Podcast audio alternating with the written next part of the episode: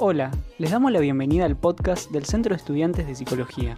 En esta primer clase tendremos con nosotros y nosotras Andrés Capelletti con una presentación de su materia Problemas epistemológicos de la psicología.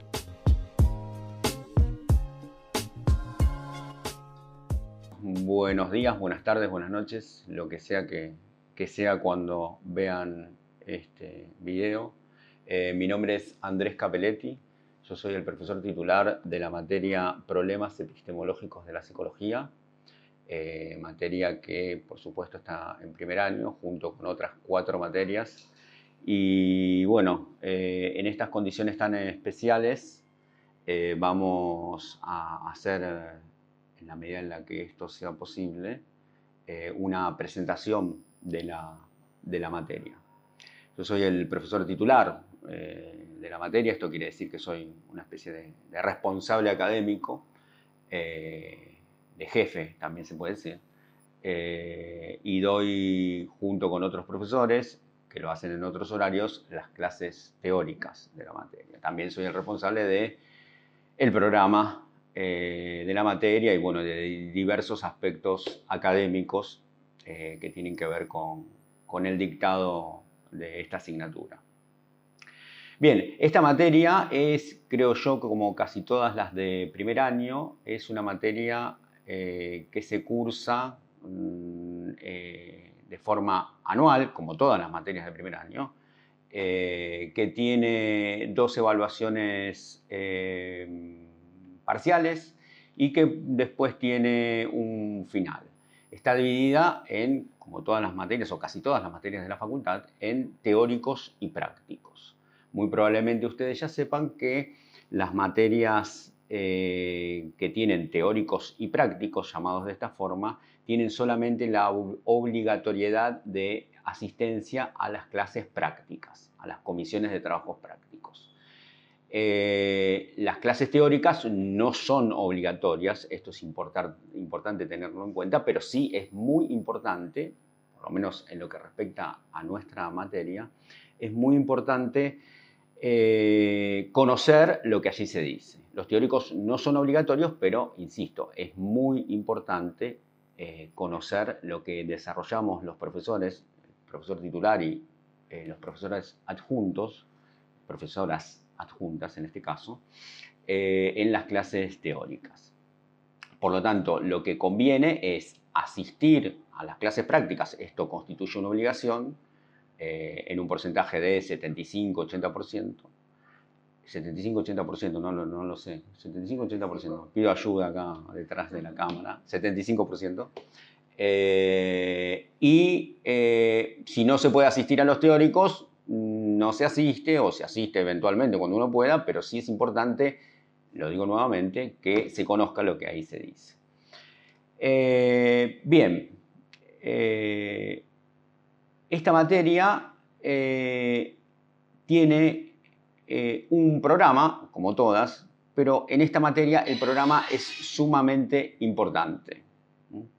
Eh, porque nosotros estamos acostumbrados, y nos parece correcto que así sea, a seguir el programa punto por punto. Tal vez las personas que ingresan directamente desde la escuela secundaria no tengan en consideración muchas veces las, ciertas modalidades específicas de la vida universitaria. Una de esas modalidades es seguir el programa. El programa es una herramienta de trabajo, el programa es parte de la bibliografía. Entonces es muy importante y de hecho junto con los apuntes, con el cuadernillo en el que está la bibliografía obligatoria, de lectura obligatoria para cursar y aprobar esta materia, está al comienzo de ese cuadernillo el programa de la materia.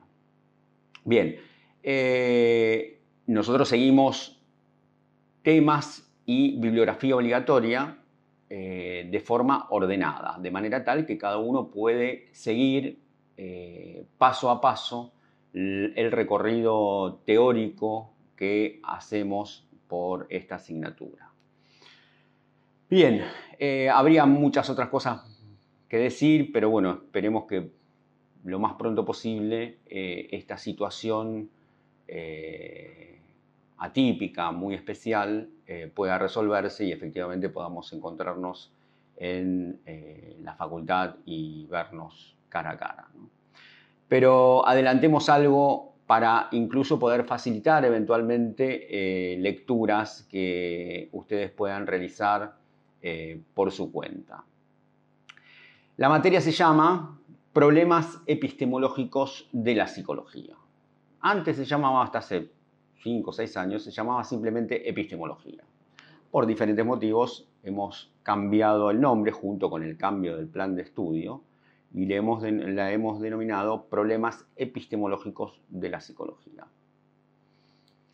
Eh, vamos a analizar a manera de muy eh, somera, muy simple, muy primera introducción, vamos a analizar qué quiere decir esto de problemas epistemológicos de la psicología. Aquí la palabra central es evidentemente la palabra epistemología. Es una palabra que no forma parte del lenguaje común. La palabra epistemología no es una palabra utilizada cotidianamente. Eh, uno no anda diciendo epistemología, epistemología, sino es en la universidad. La universidad se utiliza muchísimo. ¿Qué quiere decir de una manera introductoria y general la palabra epistemología? Es eh, una palabra que indica la reflexión sobre el conocimiento, de una manera muy general. Epistemología es reflexión sobre el conocimiento. O dicho de otra forma, es conocimiento del conocimiento.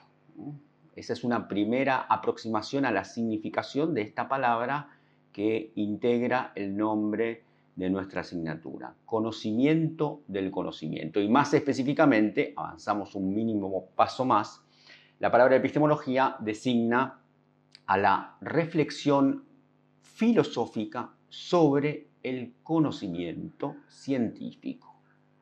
Lo repetimos, porque esto ya tiene varios elementos nuevos. Reflexión filosófica producida desde la filosofía con respecto al conocimiento científico, a una forma de particular de conocimiento que llamamos ciencia.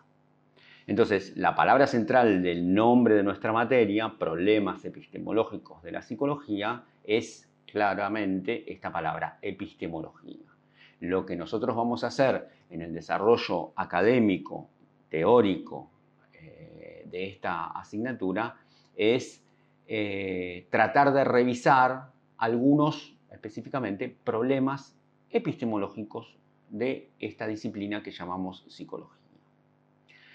Pero hay otra palabra también muy específicamente puesta en el título de la materia, que es la palabra problemas. La palabra problemas, como casi todas las palabras del lenguaje humano, tiene diferentes significaciones. Una cosa es un problema, por ejemplo, de la vida práctica o de la vida doméstica. Por ejemplo, uno llega a su casa, prende la luz y no hay luz, se cortó la luz. ¿Es un problema? Claramente es un problema. O en el, mismo acto uno regresa a su domicilio, mete la llave en la, cerradura y se traba la cerradura. ¿Es un problema? Claramente es un problema. Si además de trabarse la cerradura no anda la luz, tenemos dos problemas muy este, considerables. Esos son problemas prácticos, eh, problemas de la vida práctica, de la vida común, de la vida cotidiana. Esa palabra problemas entonces tiene una significación particular en la vida cotidiana, en los ejemplos o en cualquier otro ejemplo que pueda referenciarse eh, a propósito de ello. ¿Qué pasa con esos problemas? Esos problemas tienen una respuesta. Se corta la luz, volverá, uno buscará cuál es el desperfecto, se solucionará, se corte, la, la, cerradura no funciona, se llamará el cerrajero o lo que corresponda hacer. Esos problemas terminan, y esto es lo importante, terminan con una solución práctica que se les da. Algo similar, no igual, pero algo similar ocurre con los problemas científicos los problemas científicos también finalizan, caducan, se terminan, pierden importancia, en todo caso, con las soluciones que se les pueda dar. Eh, Ahora bien, muy diferente es la situación de los problemas filosóficos. Y la epistemología, como dije hace un ratito, la epistemología es reflexión filosófica. La epistemología es parte de la filosofía. Eh, los problemas filosóficos no son problemas que se terminen con una respuesta determinada. Los problemas filosóficos tienen valor en sí mismos. Los problemas filosóficos, los interrogantes filosóficos, y lo digo una vez más, la epistemología es filosofía, eh, tienen valor, importancia, significación en sí mismas. Por lo tanto, no vamos a solucionar, no hay forma de solucionar problemas filosóficos. Hay sí diferentes respuestas, diferentes alternativas, diferentes también propuestas. Eh, bien, esta es una, una primera aproximación. Entonces, problemas epistemológicos, problemas de la psicología a la hora de eh, producir, validar, justificar conocimiento. Todas estas palabras, producir, validar, justificar, ya las veremos más adelante eh, en el recorrido que tenemos por hacer. Problemas epistemológicos, problemas epistemológicos de la psicología en el momento de producir conocimiento, de enfrentarse con el conocimiento. Y aquí está la otra palabra, que es el nombre de la disciplina que ustedes han decidido estudiar sin saber, no es ninguna culpa eh, ni responsabilidad de ustedes, sin saber con específica claridad qué cosa es la psicología, porque evidentemente también ahí hay muchas preguntas que realizar. ¿Qué es la psicología? También intentaremos mostrar diferentes versiones de respuestas a esta pregunta. Pregunta que no es tan fácil de responder, Inmediatamente uno se enfrenta, cuando trata de responder a esta pregunta, con el problema de, por ejemplo, el objeto de la psicología. ¿Qué estudia la psicología? Y les voy a decir una cosa. Todas las respuestas que voy a dar a continuación son correctas y son diferentes, pero todas son correctas. La psicología estudia la mente, sí. Estudia el comportamiento, sí. Estudia la conducta, que es diferente del comportamiento, sí. Estudia la personalidad, también. Son todas cosas diferentes, objetos diferentes que eh, se plantean en distintas corrientes o escuelas o tendencias dentro de la psicología y hay muchos otros objetos también eh, propuestos como objetos de la disciplina psicología.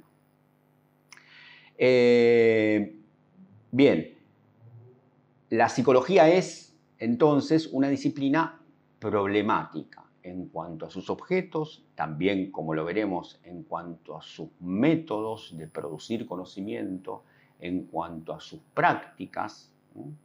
Ya son todas cosas que, que nos quedan por ver en el camino que a lo mejor estas palabras filmadas inician.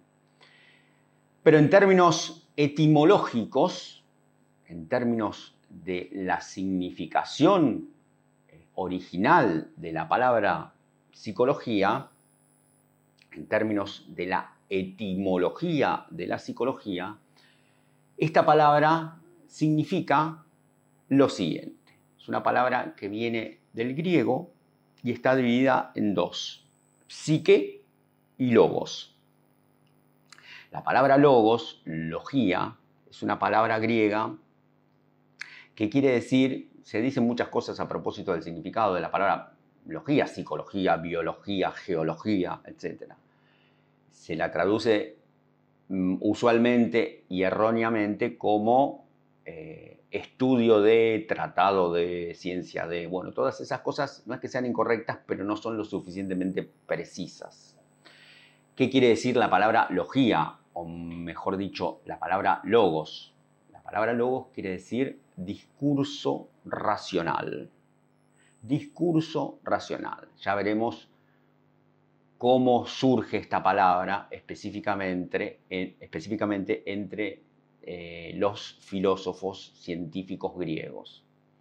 Discurso racional, esto es el logos. ¿Y el logos de qué? El logos de la psique, la parte anterior de la palabra, psicología. El logos de la psique. ¿Y qué quiere decir la palabra psique? La palabra psique quiere decir, en términos de descripción etimológica del término, quiere decir nada más, nada menos que alma. Bueno, entonces, eh, problemas epistemológicos de la psicología, entendiendo esto último del logos de la psique, que no es nada extraño, sino que es simplemente el discurso racional sobre el alma. Psicología quiere decir eso. Por supuesto, el alma es un objeto eh, complejo eh, y no es compatible, por lo menos de forma inmediata y directa con esos otros objetos de la psicología que yo mencioné hace unos minutos. Los recordamos, la conducta, el comportamiento, la mente, la personalidad, la inteligencia y sigue la lista.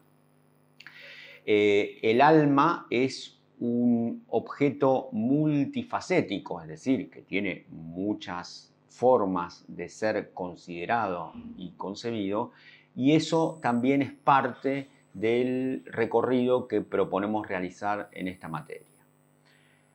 ¿Qué vamos a hacer en definitiva en esta materia? En primer lugar, al comienzo mismo de las clases, sea de forma virtual, televisiva eh, o presencial, ojalá que pueda ser lo más pronto posible esta última opción, lo que vamos a hacer es, en primer lugar, caracterizar las nociones más importantes eh, que creo yo va a ser eh, muy productivo, de ciencia, epistemología, filosofía y psicología. Esto es lo que primero vamos a hacer, así empieza nuestro recorrido. Después vamos a hablar de algunos problemas epistemológicos de la psicología. Lo pueden ver cuando consulten el programa, está escrito en el programa. ¿no? algunos eh, problemas epistemológicos de la psicología, algunos problemas de la psicología. Incluso le podemos sacar la cuestión de, lo epistemológico, del término epistemológico.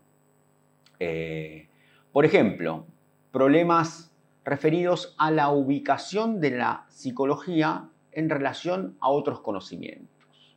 ¿Dónde se ubica la psicología? ¿Pertenece al campo de las ciencias naturales? pertenece al campo de las ciencias sociales, pertenece directamente al terreno, al campo que históricamente alumbró las primeras reflexiones psicológicas, que es el campo de la filosofía. O, por el contrario, no pertenece ni a las ciencias sociales, ni a las ciencias naturales, ni a la filosofía pertenece a otro campo diferente. Bueno, preguntas, preguntas filosóficas.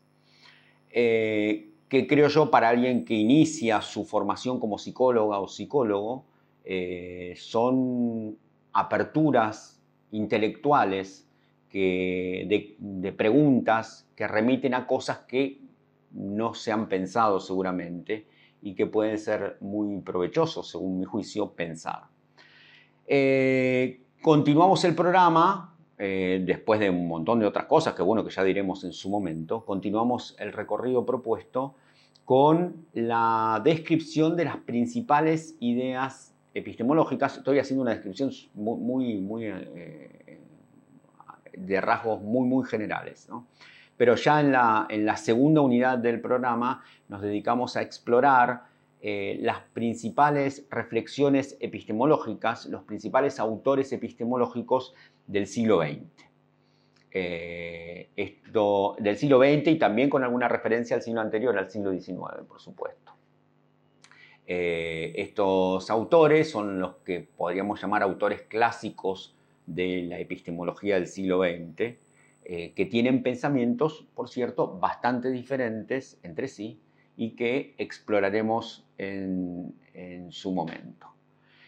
Eh, y en la segunda parte, este, este, programa se divide claramente en dos. En la segunda parte del año, una vez que hemos transitado la unidad 1 y la unidad 2, nos eh, remitimos a explorar diferentes concepciones de alma en la historia de la filosofía y la psicología.